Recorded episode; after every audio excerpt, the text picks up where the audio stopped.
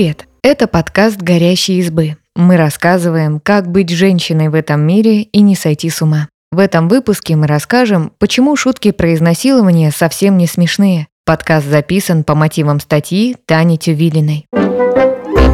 Есть мнение, что для юмора нет запретных тем и смеяться можно над чем угодно, даже над сексуализированным насилием. Некоторые думают, что шутка не может нанести вреда, и если она кому-то не понравилась, стоит просто не обращать внимания. Но наша авторка Таня Тювилина думает иначе. Она рассказала, почему считает шутки про изнасилование не только не смешными, но и опасными. Таня рассказывает. «Однажды поздно вечером я ехала в автобусе. В салоне было почти пусто. Разве что рядом со мной стоял мужчина. В какой-то момент я поняла, что он пристально смотрит на меня и уж очень подозрительно елозит рукой в кармане. Я жутко испугалась и выскочила на ближайшей остановке. Тут же позвонила подруге, объяснила ситуацию и попросила не сбрасывать трубку, пока я не дойду до дома. Спустя несколько лет я поделилась историей с другом, спросила, «Я тебе рассказывала, как столкнулась с извращенцем, который мастурбировал в автобусе?» Моему приятелю фраза показалась смешной. Он включил печальную музыку и с улыбкой сказал «Продолжай». Я взбесилась. То есть я опасалась за свою безопасность, а для кого-то мои переживания – повод для шуток? Тогда я обиделась, но точно не смогла сформулировать, почему меня так задела эта реакция. Сейчас же понимаю, что шутки про сексуализированное насилие в принципе не самые смешные на свете. И более того, они могут быть по-настоящему разрушительными.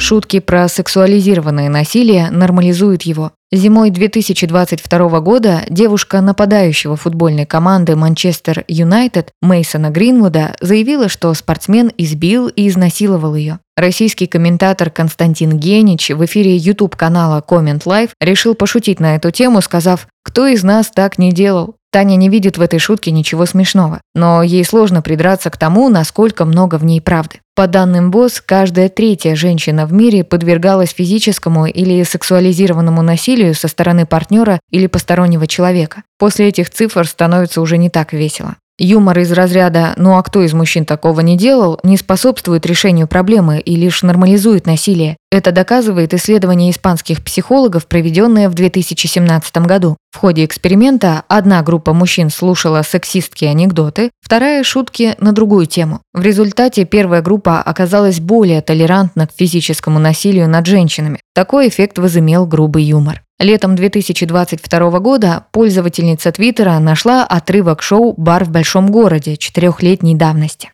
В нем комик Михаил Кукота преподносит историю про изнасилование как забавное происшествие. Мужчина был на вечеринке, где уснувшей, выпившей девушке засунули в анальное отверстие флажок и пустую бутылку шампанского. Ведущая после рассказа радостно восклицает «Ты восхитительный Кукота». Насилие в обществе настолько нормализовано, что ни у кого из присутствующих история не вызвала возмущения или вопросов. Все смеялись. И чем больше будут поощряться шутки об изнасилованиях, тем чаще такие рассказы будут восприниматься как что-то будничное и привычное.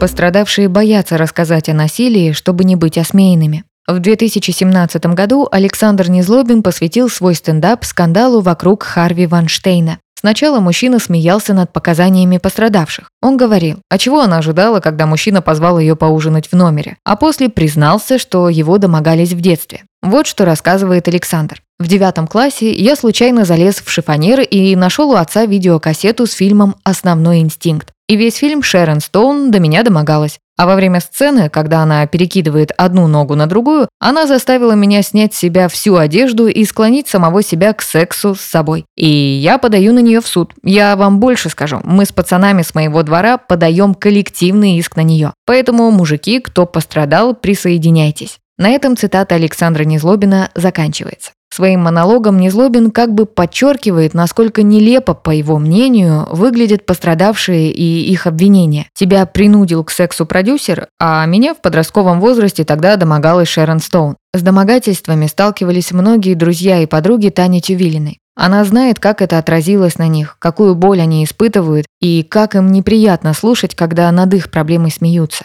Они видят, как окружающие пренебрежительно реагируют на чужие признания, и, чтобы не подвергнуться осуждению, предпочитают молчать о своем опыте. Не каждый пострадавший доходит до полиции и помогающих специалистов, и насмешки только усугубляют ситуацию. Кстати, шутки про изнасилование ранят не только женщин. В одном из выпусков Comedy Club есть сценка, где жена с мужем приходят в полицию. Они долго мнутся, а потом женщина кричит «Его изнасиловали». Зал дружно взрывается хохотом, а полицейский говорит «Присаживайтесь, ну или стой рассказывайте». И снова раздается гогот зрителей. По статистике ВОЗ, каждый тринадцатый мужчина в детстве сталкивался с сексуализированным насилием.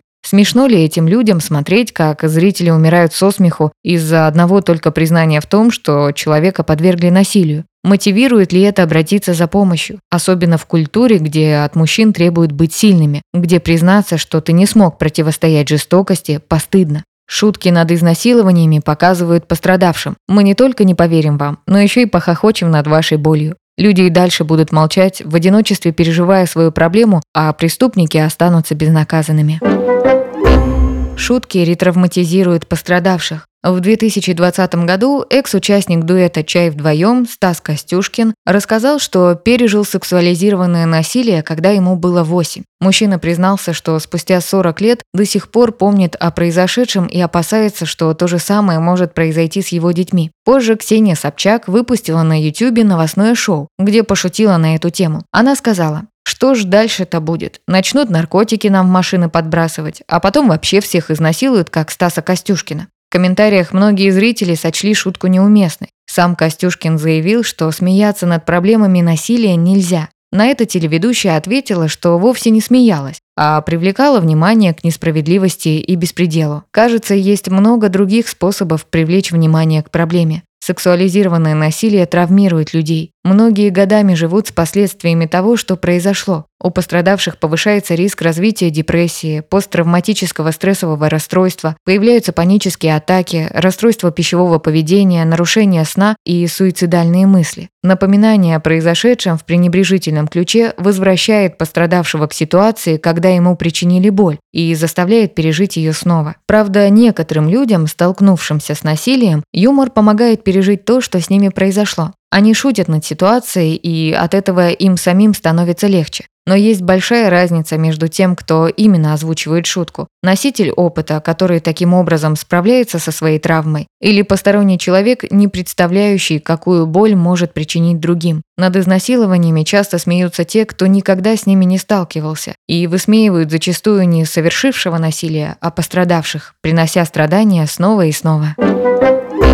Юмор влияет на восприятие женщин в обществе. Вот что сказал Александр Незлобин во время своего выступления на Comedy Club. Как это так? Если девушка один раз сказала тебе «нет», то ты, значит, должен отстать от нее? Да если бы это работало в мои студенческие времена, то у меня бы секса вообще не было. На это Таня Тювилина заявляет. Я много раз слышала «нет, это да, но попозже» или «нет, это да, но поупрашивай еще». Отказ от девушек часто не воспринимается обществом серьезно. Его не слышат, уповая на особую женскую логику. Якобы девушку нужно просто уломать, и тогда секс точно случится. За такими шутками скрываются жуткие истории о неуслышанном отказе. Я не хочу, чтобы мое «нет» воспринималось как «да». Мне не нравится, когда меня не слышат и продолжают настаивать на своем. И уж тем более мне не весело, когда над моей уязвимостью смеются с позиции «Ох уж эти девушки, кто их поймет». Дальше Незлобин шутливо заявляет, что женщины сами провоцируют мужчин откровенной одеждой. Только, как показывает практика, агрессора может спровоцировать что угодно. И вырез на блузке, и зимняя куртка, и блестяшка на детском розовом сандалике. Закрытая одежда – это не гарантия безопасности. А все эти шутки укрепляют стереотипы, что женщина всегда сама виновата в том, что подверглась насилию. Не то сказала, не так оделась, не туда пришла пообедать. Может возникнуть вопрос, и что теперь совсем нельзя пошутить? Таня Тювилина никому ничего не запрещает. Но когда вы придумываете очередной анекдот, хорошо помнить, что сексуализированное насилие – это боль многих. И каждое одобрительное высказывание на эту тему лишь усугубляет проблему, обесценивает слова пострадавших, заставляет других заново заново пережить травмы и нормализует жестокость.